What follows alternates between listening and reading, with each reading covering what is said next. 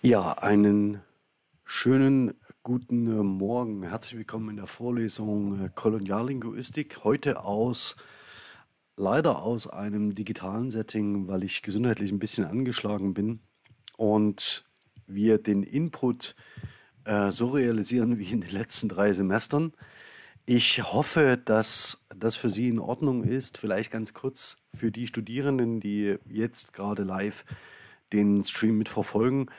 Posten Sie mir doch bitte Ihre Fragen, die Sie haben, in die Matrix. Ich versuche ähm, parallel darauf zu antworten. Und wir treffen uns wie immer nach dem Input in der Zoom-Konferenz nach einer kurzen Pause und können uns dann noch über das Gehörte, Gelesene, Gesagte äh, genauer austauschen. Heute haben wir tatsächlich ein echtes Schwergewicht vor uns, nämlich die Annäherung an das, was Foucault in seinen Vorlesungen über den Diskurs entwickelt hat. Und zwar schon mit einem Blick auch auf die nächste äh, Vorlesung, nämlich Klammer auf, die kritische Klammer zu Diskursanalyse. Denn das hatte ich in der Einführung schon kurz erwähnt, dass die germanistische Diskurslinguistik sich im Wesentlichen als eine deskriptive ähm, Disziplin begreift, die politische Positionierungen eher vermeidet und die kritische Diskursanalyse hingegen setzt die politische Positionierung auch der AkteurInnen, die sich diskurslinguistisch ähm, betätigen, ähm, nicht absolut, aber dennoch ähm, als ganz zentral für die Auseinandersetzung mit den Themen, mit denen wir uns beschäftigen. Und darauf, das werden Sie sehen, wird es heute ein wenig hinauslaufen. Wenn wir über den Komplex sprechen, dann sind wir an einem Feld, das wir nennen äh, oder das ich genannt habe, Sprache und Macht, Überwachen und Strafen. Und in diesem Segment werden wir uns heute bewegen ähm, mit nicht ganz einfachen und nicht ganz trivialen Konzepten, also mit dem der Macht und Machtausübung, Machtdurchsetzung und mit einem System von Überwachen und Strafen. Ich bin mir noch nicht sicher, ob ich den Input heute so lange ziehe, dass ich das Ganze heute in der Vorlesung selbst ähm, präsentiere. Da hilft mir wahrscheinlich dann eher doch ein Blick auf die Uhr, denn das Thema ist ähm, sehr umfassend und es kann durchaus sein, dass ich einzelne Teile dieser, dieses ähm, äh, Blogs dann in die nächste Sitzung ziehe. Das ist aber nicht dramatisch, weil man das Ganze auf der Basis von Texten, mit denen ich das Ganze hier entwickeln will, natürlich dann auch in der Analyse in der nächsten Sitzung fortsetzen kann. Da ich nicht davon ausgehen kann und ich weiß, ähm, inwieweit Sie ähm, durch Foucault ähm, geprägt sind bereits in Ihrem Studium, hier vielleicht ein zentraler Auszug aus Die Ordnung der Dinge, die im Wesentlichen auf das Programm von Foucault hinlaufen in der theoretischen Fundierung, nämlich dass die fundamentalen Codes einer Kultur, die ihrer Sprache, ihre Wahrnehmungsschemata, ihren Austausch, ihre Techniken, ihre Werte, die Hierarchie ihrer Praktiken beherrschen, fixieren gleich zu Anfang für jeden Menschen die empirischen Ordnungen, mit denen er zu tun haben und in denen er sich wiederfinden wird. Das war bisher schon häufiger Thema in der Vorlesung, nämlich dass wir alle, die Sie ähm, die Vorlesung besuchen und mich, der die Vorlesung anbieten darf, ähm, in einem Teil der Welt leben, in einer Kultur leben, die von bestimmten Prämissen ausgeht. Wir hatten uns beim letzten Mal mit der Frage, warum Europa auseinandergesetzt und dem europäischen Sendungsbewusstsein ähm, und auch der Idee, andere ähm, Territorien ähm, profitorientiert auszubeuten die für uns ganz selbstverständlich sind. Und jedes Mal, wenn Sie im Deutschlandfunk die Wirtschaftsnachrichten hören, in denen es darum geht, ob die Wirtschaft wachse oder eben nicht, ähm, fühlen Sie sich bitte daran erinnert, dass es eine Situation, in der Sie ganz selbstverständlich ähm, aufwachsen, weil Sie in eine solche Kultur hineingeboren sind. Und die prägen alle Ihre Praxen ähm, die Foucault hier einmal benennt. Natürlich in, nicht in extenso, aber so, dass man schon einen Eindruck davon gewinnt, worum wir uns eigentlich und womit wir uns beschäftigen müssen, wenn wir uns mit solchen Fragen auseinandersetzen. Ähm, das Ganze läuft, äh, wie man im Untertitel sieht, eine Archäologie der Humanwissenschaften auf seine Archäologie des Wissens hinaus ähm, dass man auf der Basis der Beschreibung dieser Praktiken und Techniken natürlich sehr klar und sehr schnell erklären kann, wie eine bestimmte Kultur sich zu bestimmten Fragen des Lebens ähm, verhält und wie ihre Sozialität gebaut ist. Und damit werden wir uns in der Vorlesung mal beschäftigen müssen, denn genau das betrifft es ja. Wenn man also so will, dann zielen die Beschreibungen Foucaults auf die Beschreibung von kulturellen Praxen, die von den Individuen, den Subjekten abgehoben sind, weil sie sich intersubjektiv beobachten und abstrahieren lassen. Und diese nimmt er in der Archäologie des Wissens in den Blick und beschreibt auf dieser Basis Diskurse. Das wäre der dritte Anstrich. Wenn wir als Linguistinnen als Sprachwissenschaftlerinnen unsere primäre, äh, unser primärer Zugang zur Beschreibung von sozialen Zusammenhängen sind Texte oder Entäußerungen. Auch wenn sich das äh, ein wenig ändert, das werden wir jetzt in der Vorlesung aussehen, auch sehen. Ähm, und man sich die Frage stellt, wie konzeptualisieren wir Wirklichkeit in der Art und Weise, wie wir über sie sprechen. Also das heißt, wie konstruieren wir Welt durch Sprache? Ähm, denn die sprachlichen Artefakte lassen sich durch uns beobachten und aus diesen sind Rückschlüsse darauf möglich, wie wir ähm, miteinander umgehen und wie wir vor allen Dingen Beziehungen zur Welt herstellen. Aus dieser Vernetzung von Aussagezusammenhängen entwickelt Foucault den Diskursbegriff. Er ist, und jetzt ein Zitat aus der Archäologie des Wissens, eine Menge von Aussagen, die einem gleichen Formationssystem angehören. Man könnte jetzt zunächst erstmal sagen, bevor wir weiter ins Detail gehen, die sich mit dem Thema Kolonialismus auseinandersetzen. Also die äh, zu diesem Formationssystem gehören. Und wenn Sie sich an Mitterauer noch einmal zurückerinnern, geht es hier, wenn man das Ganze eine Stufe höher hängt, um den sogenannten europäischen Expansionismus. Und ähm, in diesem Formationssystem würden wir uns hier bewegen, wenn wir bestimmte kulturelle Praxen beschreiben, die genau diesem Formationssystem zuzuordnen sind.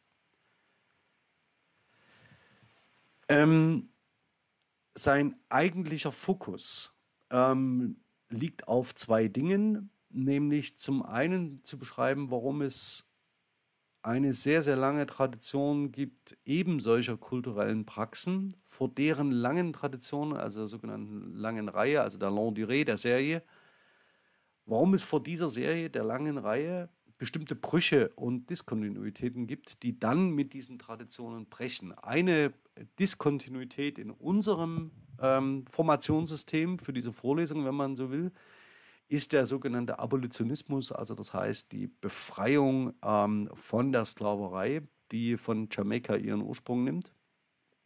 Und was schlussendlich die Frage von Foucault dahinter ist, wer treibt ähm, solche Entwicklungen an? Das heißt, wie, wer, wer hat die Macht und das Wissen dazu, um den Diskurs zu steuern und zu kontrollieren? Das heißt, wer spricht über welche Dinge zu welcher Zeit in welcher Art, um bestimmte Änderungen in Gesellschaften so anzuschieben, dass sie zu Diskontinuitäten führen und eben nicht nur zur Tradierung langer Reihen. Also das heißt, ähm, die verteidigt werden von der Gegenseite. Also das heißt, wo die Macht ähm, äh, versucht, ähm, diese ähm, Traditionslinien zu erhalten.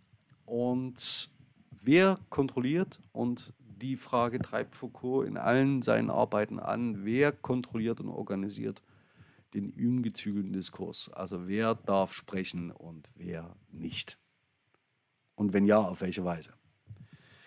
Das ist die zentrale Frage. Wer spricht? Jetzt sehen wir, das hatte ich ganz am Anfang in der Einführung zur Vorlesung schon gesagt, ich bin ein ähm, Europäer, erkennbar. Ähm, und in den kulturellen Praxen, in denen ich mich wiedergefunden habe, war es mir möglich, ein Studium zu absolvieren, ähm, eine Promotion abzufassen, ähm, mich schlussendlich mit glücklichen Umständen zu habilitieren und jetzt eine Professur inne zu haben. Und ich spreche aber über einen Teil der Welt, der eben nicht europäisch ist, sondern von EuropäerInnen in europäischer Expansivität über Jahrhunderte ausgebeutet worden ist. Das heißt, ich maße mir im Moment gerade an, darüber zu reflektieren. Schon an diesem Punkt beginnt die Frage, wer kontrolliert den ungezügelten Diskurs. Und das muss man sich, glaube ich, immer klar machen, wenn man sich in diesem Bereich bewegt. Also das heißt, wenn man über Diskriminierung spricht, über Minoritäten spricht, wenn man über Rassismus spricht und eben auch über Kolonisierung. Ob das rechtens sei, dass ich mir dieses äh, anmaße im Moment, das möchte ich jetzt überhaupt nicht bewerten. Ich möchte es zunächst erstmal nur beschreiben und feststellen, dass dem so ist. Aber wenn wir über die Frage sprechen, wer spricht, dann reden wir über etwas, das ähm, uns zu dem Thema der Macht führt. Und das hatte ich in der Vorlesung auch an der einen oder anderen Stelle schon ähm, erwähnt, dass es sich dabei um ein Ensemble von Handlungen handelt, die sich auf mögliches Handeln richten und sie operiert in einem Feld von Möglichkeiten für das Verhalten ver äh, verhandelnder Subjekte. Und ich lebe in einer Kultur, die es mir ermöglicht, in einer bestimmten Situation über bestimmte Themen zu sprechen. Klammer auf, im Übrigen, weil das in den letzten äh, Monaten immer heiß diskutiert wurde, Meinungsfreiheit bedeutet nicht, dass alle dem zuhören müssen, was ich sage, sondern dass ich meine Meinung frei äußern darf, ohne Konsequenzen, erwart, äh, äh, ohne dass ich Konsequenzen erwarten muss. Ähm, die Interpretation, die wir in den letzten ähm, äh, Wochen und Monaten geführt haben, nämlich dass jeder allem noch zuhören muss zusätzlich, ist damit nicht gemeint. Dazu ist niemand verpflichtet. Zentral aber ist, dass wir in diesem Handlungsfeld von Macht uns hier bewegen, wenn wir über Kolonialismus und Expansionismus sprechen. Und das Ganze würde ich jetzt für Sie gern weiterentwickeln, weil es eines der zentralen Elemente in der Foucault'schen, ähm, in den Foucault'schen Auffassungen zur Diskurslinguistik ist. Wichtig ist, ähm, und auf Busse werden wir in der nächsten äh, Woche sowieso zu sprechen kommen, dass er darauf hinweist, dass es im Foucault'schen Kontext darum geht, die Kategorie Macht grundsätzlich als eine analytische aufzufassen, also grundsätzlich als prinzipiell deskriptiv und nicht als ideologisch wertend. Also es wird ein Mechanismus äh, beschrieben, in dem der eine dem anderen ähm, das Handeln möglich macht oder eben nicht. Foucault ähm, braucht dieses Konzept analytisch dafür, dass er bestimmte Machtmechanismen beschreibt, um hierarchische Verhältnisse zwischen Menschen ähm, deutlich sichtbar zu machen. Und er unterscheidet zwischen einer sogenannten Souveränitätsmacht und einer Disziplinarmacht. Disziplinarmächte sind zum Beispiel Eltern ähm, äh, oder hier, wie Sie sehen, äh, eine, da muss, muss ich ein bisschen rübergehen für das Video. Die Präsentation ist aber sowieso verlinkt im, ähm, im in der Beschreibung zum Video. Ähm, aus dem Struwelpeter, ähm, nämlich der ähm, Daumenlutscher, dem die Daumen abgeschnitten werden. Also das ist keine öffentliche Sanktion, sondern das ist eine Erziehungsmaßnahme in einem doch recht blutigen Kinderbuch. Und die Souveränitätsmacht ist das, was sie üblicherweise mit der ähm, Exekutive in, ähm, äh, zum Beispiel in unserer Republik verbinden, nämlich die bestimmte Gesetze durchsetzt ähm, auf der Straße zum Beispiel. Ähm, und damit werden Machtbeziehungen sichtbar und es, äh, Menschen werden gelenkt, kontrolliert. Und diese Machtverhältnisse, die sich da ähm, ausdrücken und die ähm, sich Ausdruck verschaffen, äh, definieren spezifische Freiheitsgrade, ähm, die für den einen und die andere mal mehr und mal weniger stark ausgeprägt sein können. Und wenn sie Widerstand leisten wollen, oder Widerstand setzt dort ein, wo es ein Wissen gibt über diese Machtverhältnisse und ein Bewusstsein und den Willen, diese Machtverhältnisse aufzudecken. Mit anderen Worten, und das lässt sich hier ganz gut äh, an Foucault illustrieren, Wissen ist Macht und Macht ist Wissen. Also schlussendlich geht es um die Wissensbestände einer gemeinsamen Kultur und einer Gesellschaft. Der nächste Begriff, der für uns relevant werden wird, ist der des sogenannten Dispositivs. Dispositive sind heterogene Ensemble, ähm, die Diskurse, Institutionen, architekturale Einrichtungen, reglementierende Entscheidungen, Gesetze, administrative Maßnahmen, wissenschaftliche Aussagen, philosophische, moralische oder philanthropische Lehrsätze, kurz Gesagtes ebenso wohl wie Ungesagtes umfassen. Wenn man, wenn Sie sich die letzten zwei Vorlesung noch einmal vergegenwärtigen, waren wir sehr oft ähm, bei dem Thema der Plantage, also das heißt der Frage, was da eigentlich konkret passiert. Und Sie sehen es auch in der zentralen Abbildung zu dieser Vorlesung. Das ist ein Ensemble, das eben nicht nur Aussagen über zum Beispiel die Ausbeutung anderer Menschen, ähm, die man zu Nichtmenschen deklariert, ähm, ermöglicht, sondern man baut Zäune, ähm, man verhindert Fluchtmöglichkeiten ähm, und schafft Bedingungen, die diese Strukturen aufrechterhalten. Wenn man sich jetzt überlegt, an welchen Gegenständen man das besonders gut ähm, beschreiben könnte in unseren Kontexten, dann ist es etwas, das man in der Politolinguistik sucht und interessanterweise hier von ähm, Werner Holly von 2017 Sprachhandlung und Sprachmuster im Handbuch Sprache in Politik und Gesellschaft, dann wird Macht hier noch anders und noch weiter gefasst, nämlich als äh, ein Medium, ein symbolisch generalisiertes Kommunikationsmedium, ähm, um das gerungen wird. Das heißt, ähm, es geht hier im Wesentlichen darum, nicht nur äh, hierarchische Machtverhältnisse anzuzeigen, sondern auch darum, dass man, wenn man Teil an der Macht hat, ähm, im Besitz eines symbolisch generalisierten Kommunikationsmediums ist, um das es sich zu ringen lohnt. Äh, das verdeutliche ich ganz gern an einer zentralen Szene aus Game of Thrones ähm, in der Staffel 2, Episode 1, The North Remains, ähm, in der es darum ging, dass eine Beraterfigur, ähm, nämlich Kleinfinger hier links, ähm, äh, einer ja, mal mehr, mal weniger als rechtmäßig äh, äh, kategorisierten äh, Königin Cersei von Lannister einen Vortrag darüber hält, dass Wissen Macht sei.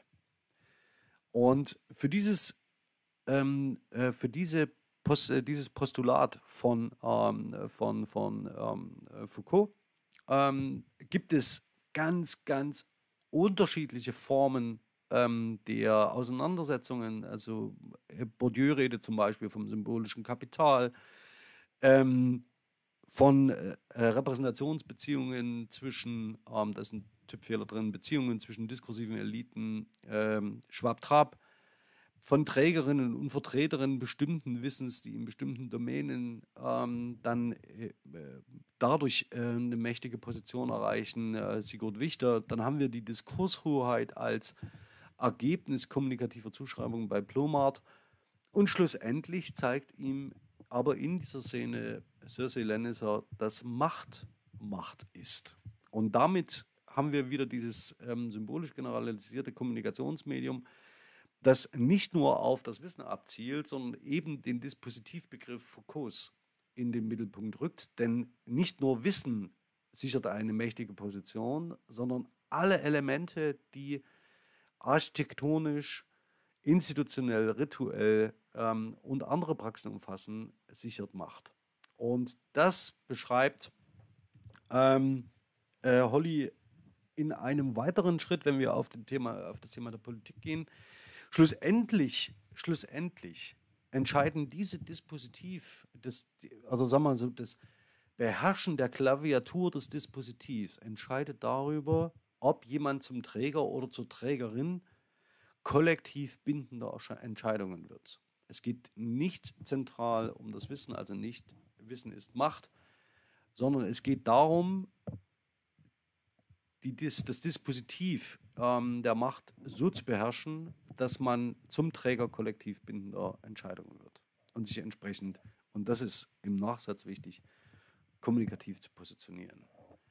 Das ähm, ist diese Spannweite zwischen den unterschiedlichen äh, Auffassungen von dem, was Macht sei, die aber nicht so weit auseinanderreichen und vor allen Dingen entpersonalisiert sein können. Das würde ich in einem, einem weiteren Schritt noch ähm, entwickeln, nämlich dass nicht nur Einzelpersonen äh, mächtig sein können, sondern dass durchaus auch Institutionen als Akteure aufzufassen sind, bitte erschrecken Sie jetzt nicht, das ist eine typische Definition äh, von Dietrich Busse. Dietrich Busse macht das immer, versucht jeden Aspekt einer denkbaren Bestimmung mitzufassen.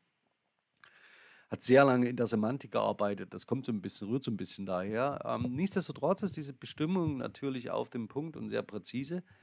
Ähm, es geht aber um, wenn wir über Institutionen sprechen, und er schließt auch hier an Dürkheim an, immer um Formen des sozialen Verhaltens. Das heißt, wenn unser Verhalten soziales sei, dann ähm, ist es durch Institutionalität abgesichert. Und das Ganze geht natürlich nicht nur bis zu den Institutionen der Exekutive, die meistens noch Häuser haben, sondern hier sind zum Beispiel auch Mutter-Kind-Beziehungen, die Ehe und so weiter mit als institutionelle Konzepte gedacht, die im Wesentlichen stabilisierte soziale ähm, Praxen darstellen, um noch einmal an Foucault zurückzuschließen, nämlich das, was sich lange und stabil etabliert und bleibt. Das Ganze läuft so ein bisschen, Sie werden das erwartet haben, auf einen Zusammenhang hin, den wir uns heute ebenfalls anschauen wollen, nämlich das sogenannte Überwachen und Strafen. Dem Überwachen und Strafen ähm, setzt Foucault ähm, äh, ein oder diesem Konzept, das ihn antreibt, setzt er ein Denkmal in dem gleichnamigen Buch von 2008, in der er die Geburt indem er die Geburt des Gefängnisses beschreibt.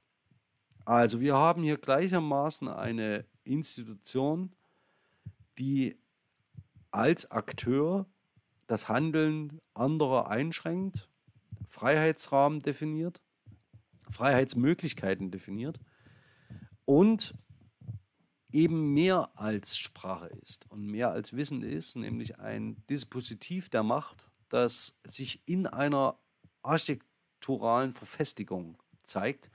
Und hier besonders eindrucksvoll und grausig das Presidio Modelo auf der in Isla de la Juventud in Kuba, also das heißt einem Punkt, an dem man mit minimalem Aufwand, nämlich in dem Wachturm in der Mitte, ein Maximum an Individuen überwachen kann ähm, und deren Freiheit man eingrenzt. Das Ganze geht unmittelbar auch in historische Richtung weiter, ähm, indem man mit Spreen 2010 in Anschluss an Foucault die Plantage als ein Menschenführungsregime bezeichnen könnte.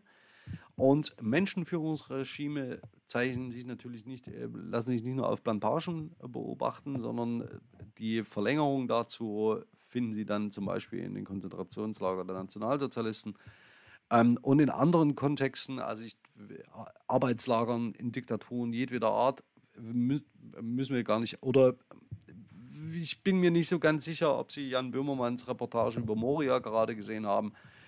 Es ist durchaus zu überlegen, ob man ähm, auch den aktuellen Umgang mit Flüchtlingen an den EU-Außengrenzen in sogenannten Auffanglagern ähm, in einer ähnlichen Art und Weise beschreibt, wenn man sieht, was äh, in einzelnen Flüchtlingslagern tatsächlich vor Ort konkret passiert. Also als finsterstes Beispiel ähm, sei Moria genannt. Ähm, und dass wir uns schlussendlich als Menschen dem Menschen, wie man daran sieht, immer als Wolf verhalten und europäische Kultur eigentlich, eigentlich sich auf die Fahne geschrieben hat, dass das nicht mehr in unserem Kulturkreis passieren sollte. Also dass wir immer Menschen als Menschen behandeln. Man mag daran manchmal seine Zweifel haben. Aber jedenfalls führt der Weg im Überwachen und Strafen direkt ähm, auf die Plantage als Menschenführungsregime in unserem Kontext des Kolonialismus. Das nächste, was in diesem Zusammenhang eine zentrale Rolle spielt, ist, dass man auch das Konzept von Rasse als ein Dispositiv der Macht auffassen kann, nämlich dann, wenn es darum geht, Menschen systematisch ähm, einer bestimmten Gruppierung zuzuweisen ähm, und diese dann als eine andere Rasse zu markieren. Ganz grundsätzlich sei gesagt, dass es exakt eine menschliche Rasse gibt ähm, und nicht verschiedene. Wenn Sie also in einen Kontext kommen, in dem über andere menschliche Rassen gesprochen wird, sind sie in rassistischen Kontexten. Und es handelt sich dabei um rassist, klar rassistisch markierte kommunikative Positionierungen, die auch als solche zu entlarven und zu benennen sind. Also, es gibt nur eine Rasse des Menschen, wenn man überhaupt den Begriff verwenden will. Ähm, ganz unabhängig davon ist also es immer so, dass wenn man in einen Kontext kommt, in dem Menschen dem zugeordnet werden, man sich schon sehr, sehr nah an dem bewegt, was koloniale, postkoloniale und neokoloniale Praxen angeht. Blicken wir aber, bevor wir jetzt ähm, das Ganze äh, nicht terminologisch äh, abgesichert mit einer relativ ähm, äh, umgangssprachlichen Auffassung von Rassismus ähm, hier stehen lassen, einmal exemplarisch auf die soziologische Rassismusforschung, wenn wir in dem Kontext uns bewegen, immer im Hintergrund bitte das Dispositiv der Macht nach Foucault mitdenken. Äh, bei Fredriksen 2.11 heißt es, wollten wir eine knappe Formulierung wagen, so könnten wir sagen, dass Rassismus, Klammer auf, dann, Klammer zu, vorliegt, wenn eine ethnische Gruppe oder ein historisches Kollektiv auf Grundlage von Differenzen die sie für erblich oder unabänderlich hält, eine andere Gruppe beherrscht, ausschließt oder zu eliminieren sucht. Wenn Sie noch einmal die Begriffsbestimmungen zum Kolonialismus sich vergegenwärtigen, dann sehen Sie, dass viele dieser Elemente hier ähm, schon sehr nah und sehr ähnlich dem klingen, was wir unter ähm, Kolonialismus aufgefasst haben. Es geht um historische ethnische Gruppen, es geht um Differenzen, es geht um Beherrschen und ähm, es geht um die äh, schlussendlich das Ausbeuten, das Eliminieren. Es gibt einen zentralen Unterschied, der ganz massiv ist und der diese beiden Konzepte voneinander unterscheidet, nämlich das ist die Unabänderlichkeit. Rassismus greift erst, wenn als Konzept, wenn sie diese Gruppe, die sie beherrschen, unabänderlich in diesem Status halten. Zum Zweiten zählt, dass nicht nur die Ethnie, also oder irgendwie die Zuordnung zu einem historisch-kulturell einzigartigen Kollektiv ähm, äh, da eine zentrale Rolle spielen kann, sondern dass, so Friedrichsen weiter, Kultur in einem ebensolchen Maße verdinglicht und essentialisiert werden kann, dass sie zum funktionalen Äquivalent des Rassenbegriffs wird. Sie erinnern sich vielleicht an die Debatten, die ich jetzt hier nicht noch, äh, noch einmal aufreiße, die sich in den späten 2000ern ähm, mit dem Höhepunkt auf der ähm, Flüchtlings, äh, sagen wir mal so, des, des, des, Zugangs von Flüchtlingen nach Europa 2015 ähm, äh, gesteigert hat, nämlich ob der Islam zu Europa gehöre oder nicht. Ähm, ich zeige Ihnen jetzt auch nicht die einzelnen Statements bundesdeutscher Politikerinnen dazu. Ähm, und ich bin weit davon entfernt, ähm, äh, denjenigen Politikerinnen demokratischer Parteien ähm, hier, den, äh, hier unterstellen zu wollen, dass sie ähm, äh, Kulturen im ebensolchen Maße verdinglichen, dass sie zum Rassismus äquivalent werden. Aber es gibt eben auch nicht demokratische Gruppierungen, die genau das tun. Also hier sind vor allen Dingen die Identitären, der dritte Weg und wie der ganze neue rechte Rand ähm, äh, auch heißen mag, ähm, zuzuordnen. Und nicht nur die, sondern wir finden diese Dis Debatten immer wieder ähm, in der Diskussion über Israel und über die Zwei-Staaten-Lösung, die Auseinandersetzungen mit den Palästinensern und so weiter und so fort. Das heißt, das, was ähm, in bestimmten Kreisen mal als Antisemitismus äh, bezeichnet wird und mal wiederum nicht, ähm, hat nicht nur seinen Grund in einer bestimmten ethnischen Gruppe, sondern auch in der Ablehnung und in der Essentialisierung spezifischer Kulturen.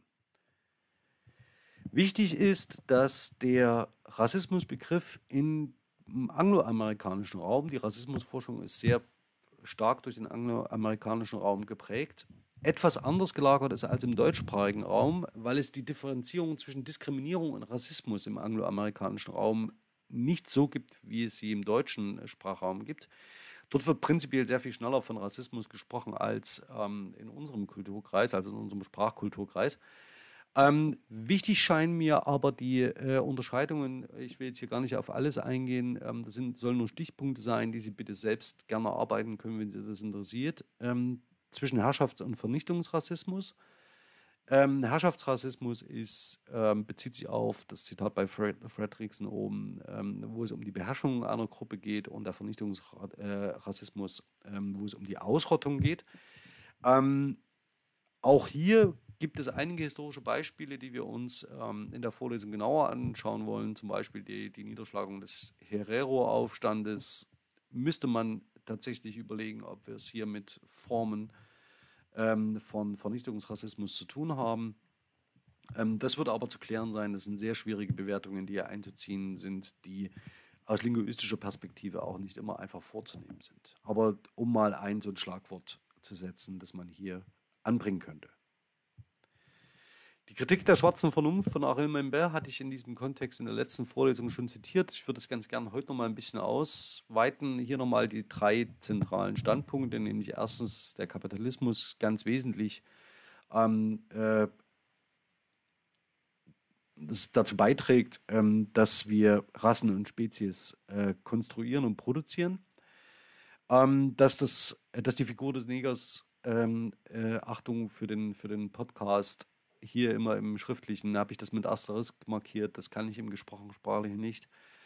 Ähm, die prototypische Wissensgestalt äh, europäischer rassistischer Denkkonzepte ist auch noch einmal ähm, explizit gesagt, wenn ich den Begriff benutze, ähm, bin ich mir durchaus bewusst darüber, dass die Diskussion über die Benutzung des Begriffs in der Linguistik äußerst skeptisch ist und kritisch diskutiert wird. Also das heißt, ob man es tatsächlich aussprechen soll oder nicht. Wenn ich es ausspreche, benutze ich es als Markierung genau dieser Praxis Europas, nämlich andere zu Negern zu machen. Also das heißt, in die Figur zu pressen, ob sie das wollen oder nicht.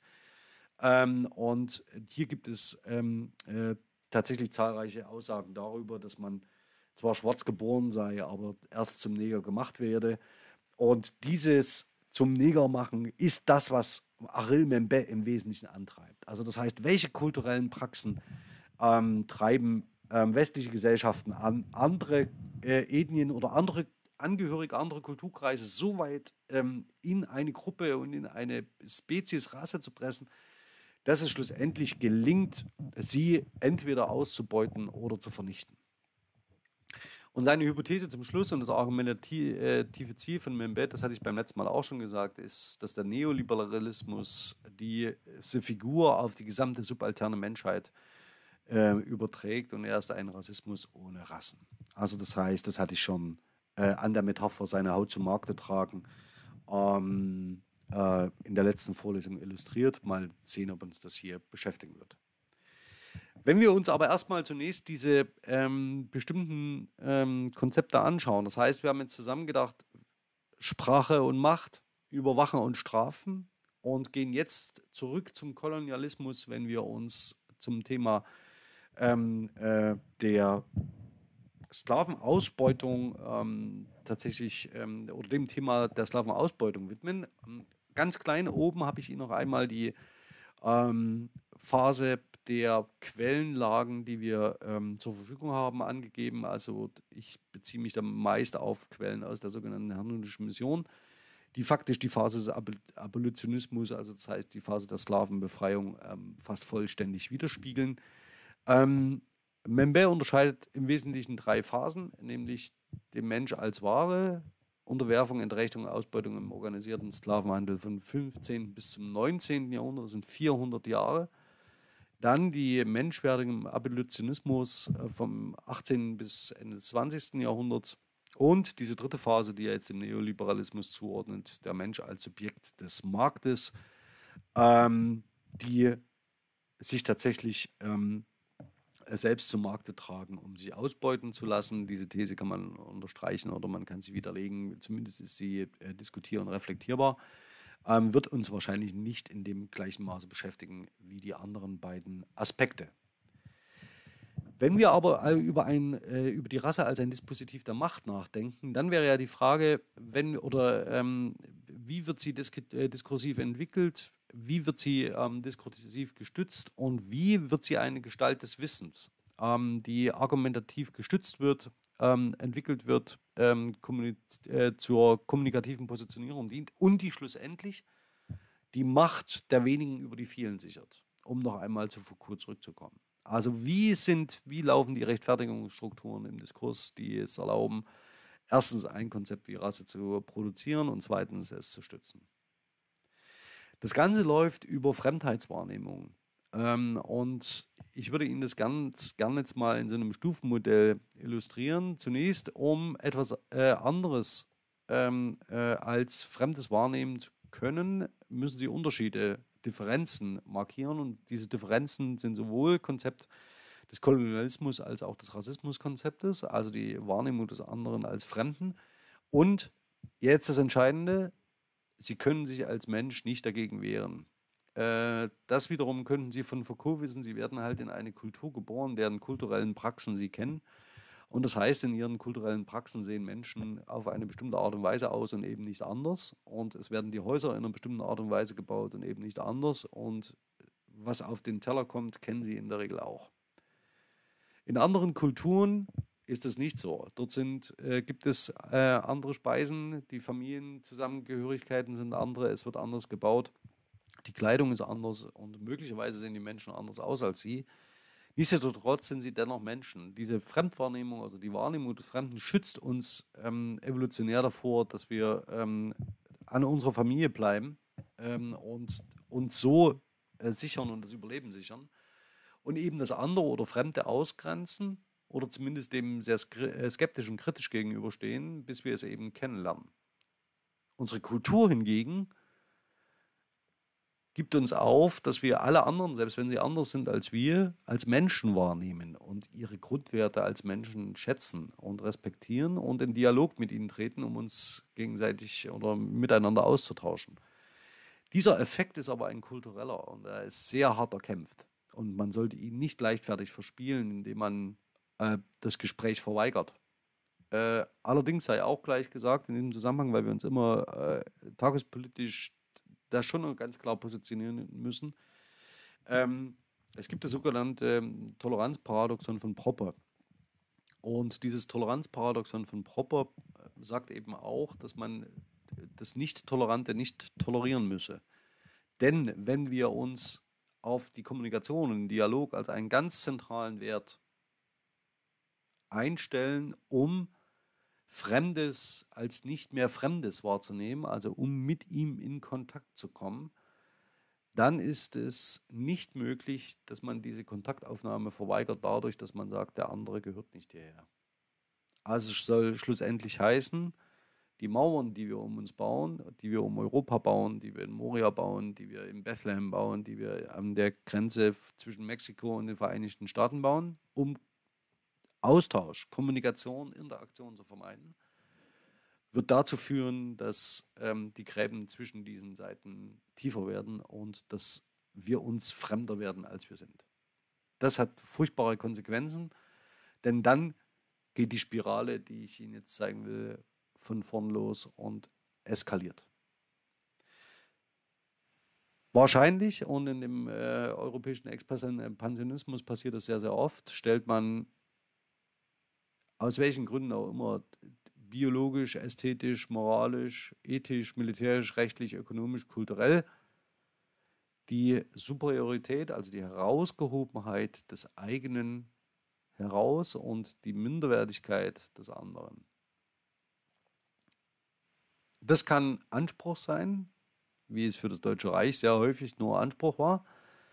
Es kann tatsächlich so sein. Und ähm, wenn es denn als unvergänglich beansprucht wird, als nicht hinterfragbar, als eine Longue als ein Element einer Argumentation, einer Longue Durée, dann sind wir sehr nahe an dem, was ähm, die Rassismuskonzeption von dem Kolonialismus unterscheidet, nämlich die Unveränderlichkeit eines solchen Verhältnisses.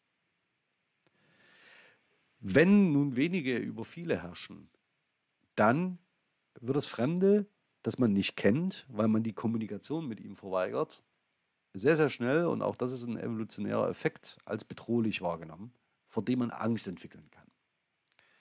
Und das eigene, das was dieser Mehrheit ausgesetzt ist, wird sehr schnell als schutzbedürftiges konzeptualisiert und man versucht es zu sichern, abzuschließen, zu beschützen.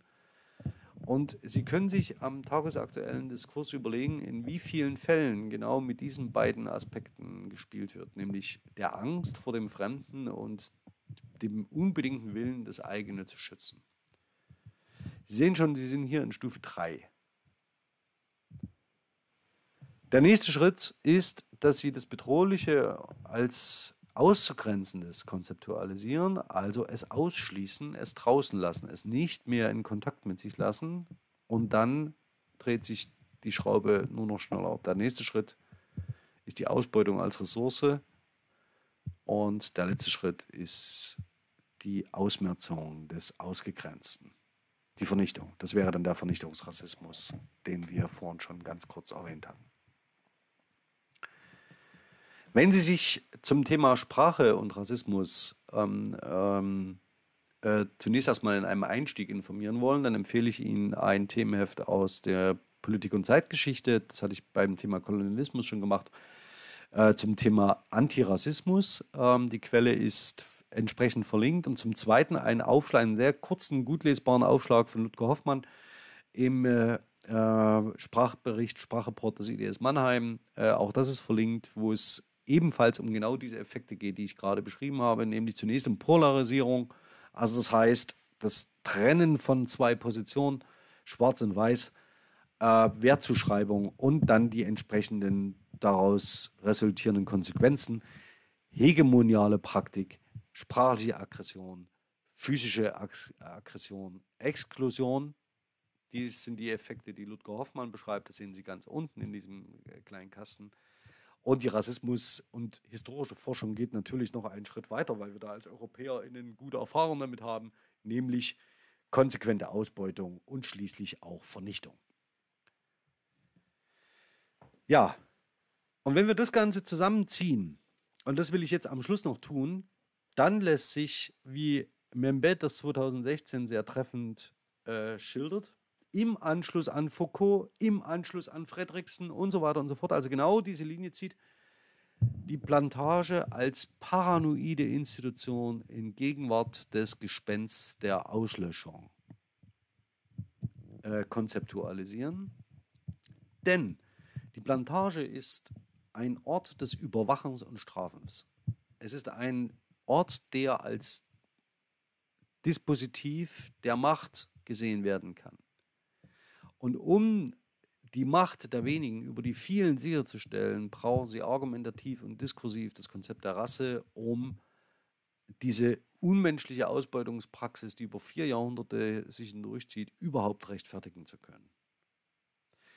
Das Ganze versetzt aber die wenigen, die diesem System ausgesetzt sind, als Mächtige permanent in Angst und Schrecken, weil sie Sorge haben müssen, dass die vielen sich gegen sie auflehnen, sich ihrer Unterlegenheit bewusst sind, wissen, dass sie ohnmächtig sind und möglicherweise als Menschen nicht mehr in dieser Situation leben können und wollen. Das, was wir dann beschreiben müssen, sind ähm, brutalste Formen ähm, des menschlichen Miteinanders und ich möchte Ihnen ganz gern jetzt einige Belege dafür zeigen, wie sich das Ganze sprachlich manifestiert.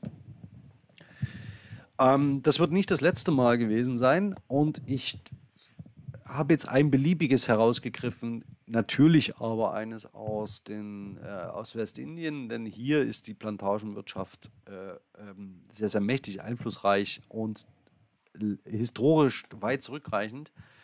Die entsprechenden Situationen sind fatal und katastrophal. Und ich zitiere hier aus Oldendorps Geschichte der Mission der evangelischen Brüder auf den karibischen Inseln, Saint Thomas, Saint Croix und Saint Jan, ähm, äh, herausgegeben von Johann Jakob Bossert aus dem ersten Teil von 1777. Also wir sind mitten im ähm, äh, einer sehr stürmischen Auseinandersetzung ähm, um die auf dem Weg hin zum Abolitionismus auf Jamaika also das heißt, es dauert noch, das dauert nur noch wenige Dekaden.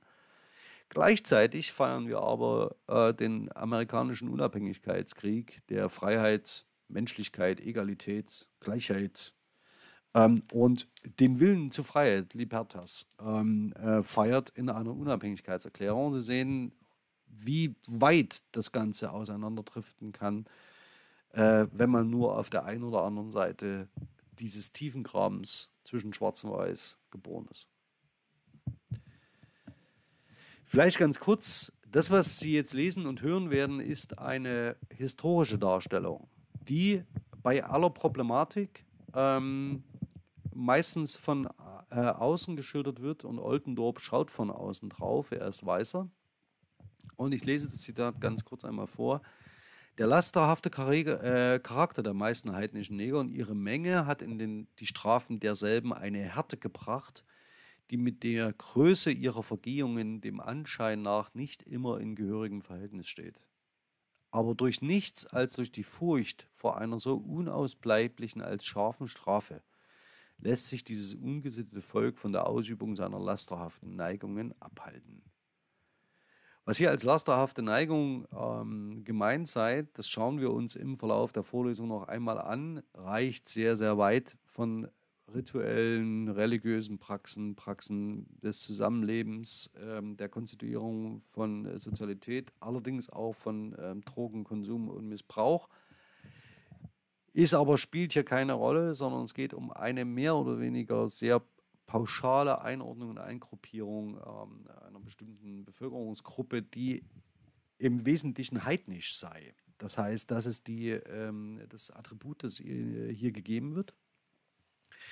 Nichtsdestotrotz schwingt in diesem Zitat natürlich auch schon so etwas mit wie die Markierung von ähm, äh, und Rechtfertigung von Strafe als genau das Foucault'sche Thema, in der die wenigen die unglaubliche Größe der Zahl der anderen nur durch harte Strafen überhaupt im Griff behalten können. Das hat mutmaßlich auch eher nichts mit den lasterhaften Neigungen der anderen zu tun, sondern darum, dass das Machtgefälle extrem hoch ist und ähm, man sich das nicht leisten kann, äh, über gemeinsame Werte und Normen zu verhandeln. Das ist auch nicht Ziel auf den karibischen Inseln. Dort geht es um Ausbeutung. Durch unmäßige Härte, also das heißt, Sie sehen auch schon hier die äh, Markierung wieder, werden sie zu verzweifelten Entschließungen gebracht. Das ist die Kehrseite. Das heißt, es ist vollkommen gleich, wie hart man sie straft oder ob man sie straft. Das, die Machthierarchien sind hier so pervers, dass ähm, es vollkommen egal ist, ob man sich einer Strafe aussetzt oder nicht. Die Lage ist so oder so aussichtslos werden sie zu verzweifelten Entschließungen gebracht durch jene, aber können sie in schädliche Ausschweifungen geraten, sodass sie schwer wieder in Ordnung und Gehorsam zu bringen sind. Denn sie dünken sich sehr leicht, selbst Herren zu sein, sobald sie ihr Joch nicht nachdrücklich fühlen. Das, was wie eine Beschreibung hier an der Stelle klingt, drückt die Machtverhältnisse auf den karibischen äh, Inseln in jedem Wort und in jedem Satz aufs Furchtbarste auf. Gleichzeitig gilt aber auch, und hier kommt diese, ähm, dieses Momentum der Motivation des Ganzen zum Tragen, die wir beim Kolonialismus gesehen haben und beim profitorientierten europäischen Expansionismus. Unstreitig ist aber jedem Herrn an der Erhaltung seiner Sklaven sehr viel gelegen. Sie sind sein Reichtum.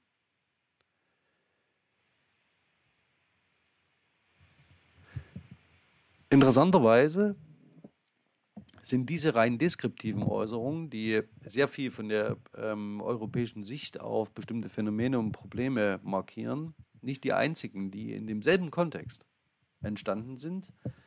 Und zwar würde ich hier sehr gerne zitieren einen Bericht von Antigua von 1823, also einer Nachbarinsel, ähm, die man bei Oldendorp schon so ein wenig durchklingen hört, die aber hier sehr viel deutlicher wird. Zu unserer großen Freude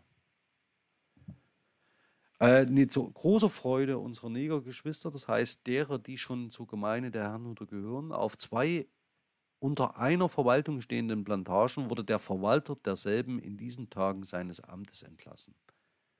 Auch wir nahmen den innigsten Anteil an dieser ihrer endlichen Befreiung von dem Joche dieses unbarmherzigen Mannes, dessen Gleichen es glücklicherweise nur wenige auf dieser Insel gibt.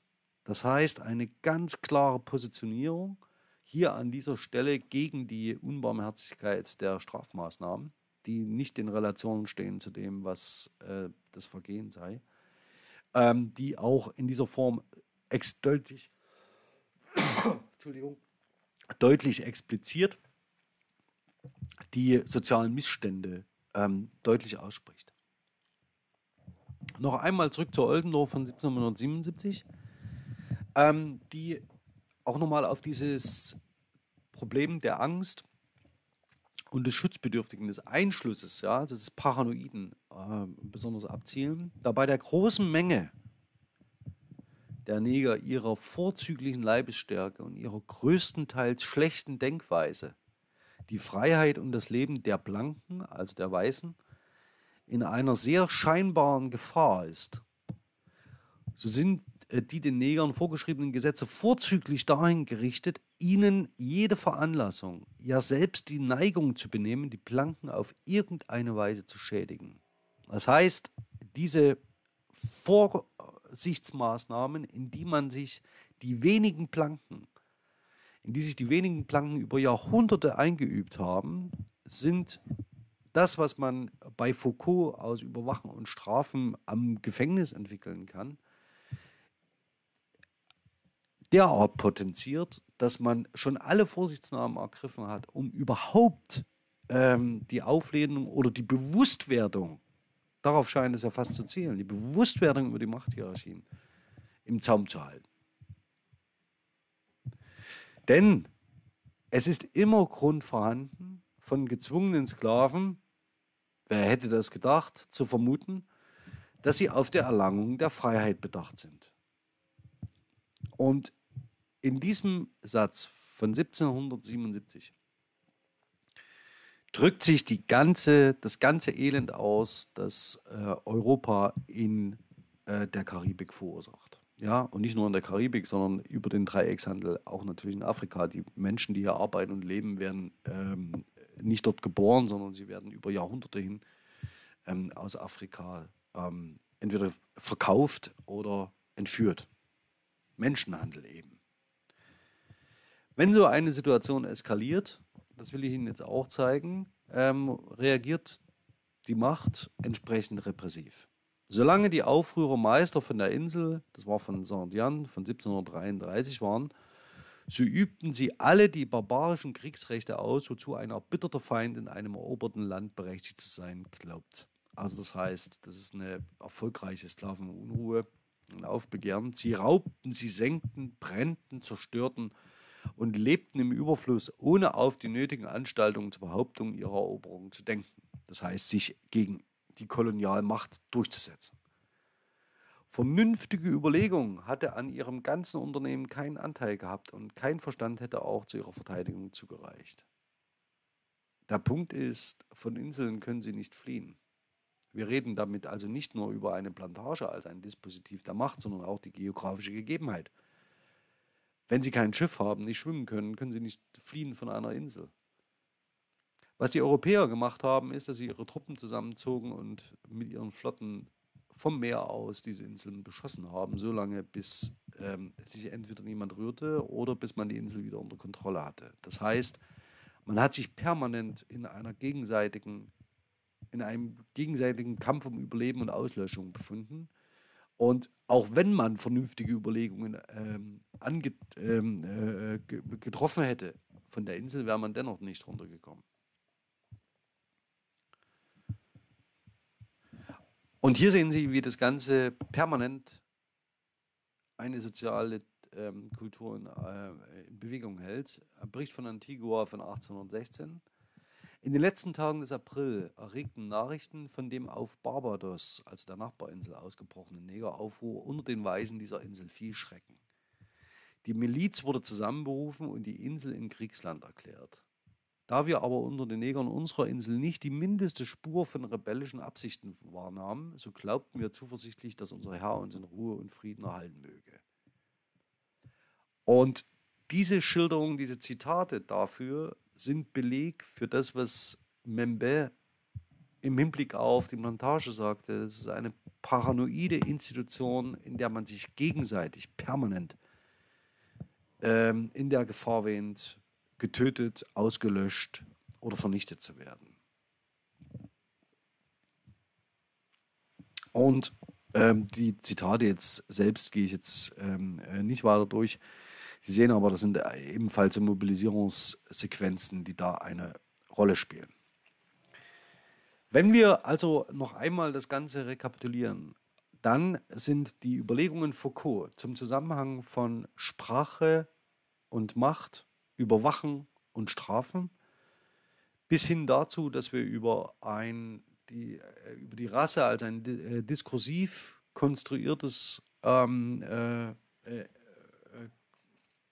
Dispositiv der Macht sprechen müssen, die in ganz konkreten historischen Situationen dazu führt, dass Menschen ausgebeutet oder vernichtet werden, zu dem ganz wesentlichen Punkt ähm, zusammenzuführen, dass wir von diesen theoretischen Ausgangspunkten nächste Woche gar nicht anders können, als uns mit einer kritischen Diskursanalyse zu beschäftigen und die nicht bei der reinen Deskription zu lassen. Denn wie auch in diesen Fällen natürlich klar wird, ist die Benennung der Figur des Negers nicht nur bei Ariel Membel irgendein theoretisches Konstrukt, sondern das ist eine europäische Argumentations- und Formulierungspraxis, die permanent, wenn sie dieses Wort verwendet, diese Ausbeutungsordnung wieder aktualisiert und wieder erinnert ähm, wäre das für Oldendorp 1777 noch eine völlig andere historische Situation war, ist, wenn Sie das Wort heute benutzen, ohne diesen besonderen Zusammenhang zu markieren, begeben Sie sich immer wieder auf eine Position, die diese europäische Ausbildung, äh, Ausbeutungspraxis als eine kulturelle Praktik Ihres Kulturraums nicht adäquat reflektiert. Wenn also jemand wie Erika Steinbach dieses Wort benutzt, und dazu so etwas sagt wie, das habe ich schon immer getan. Ja, das wissen wir mit Foucault, dass sich kulturelle Praktiken tradieren. Allerdings, das, was dort tradiert wird, ist die bitterste Ausbeutungspraxis, derer sich Europa äh, schuldig gemacht hat. Und indem man dieses Konzept genauso verwendet und genauso buchstabiert, den Begriff genauso gebraucht, tradiert man, setzt man diese Traditionslinie einer kulturellen Praxis fort. Wenn die Linguistik dieses Konzept so benutzt, so wie wir das hier verwenden, dann benutzen wir das als ein analytisches, das heißt als einen Begriff, der genau diese Ausbeutungspraxis markiert und in der Sichtbarmachung und Bewusstwerdung dieser Ausbeutungspraxis hoffe ich, dass wir uns auch adäquat davon distanzieren können. Das allerdings ist im Moment eine Entschuldigung, es ist kein Corona, tatsächlich offener, tatsächlich offene Frage, der wir uns auch gern hier in der Vorlesung stellen können. Für heute, mit dem Blick auf die Uhr, soll es das aber erst einmal gewesen sein. Ich bin knapp über die 40 Minuten drüber. Ich danke Ihnen für Ihre Aufmerksamkeit. Ähm, freue mich jetzt auf das gemeinsame Gespräch mit Ihnen. Ich denke, wir treffen uns Viertel nach in der Zoom-Konferenz. Und für alle anderen, die live zugeschaut haben über YouTube, ähm, wir sehen uns dann beim nächsten Mal. Ich bin ganz herzlich Ihr Alexander Lasch und auf ganz bald. Ciao. え。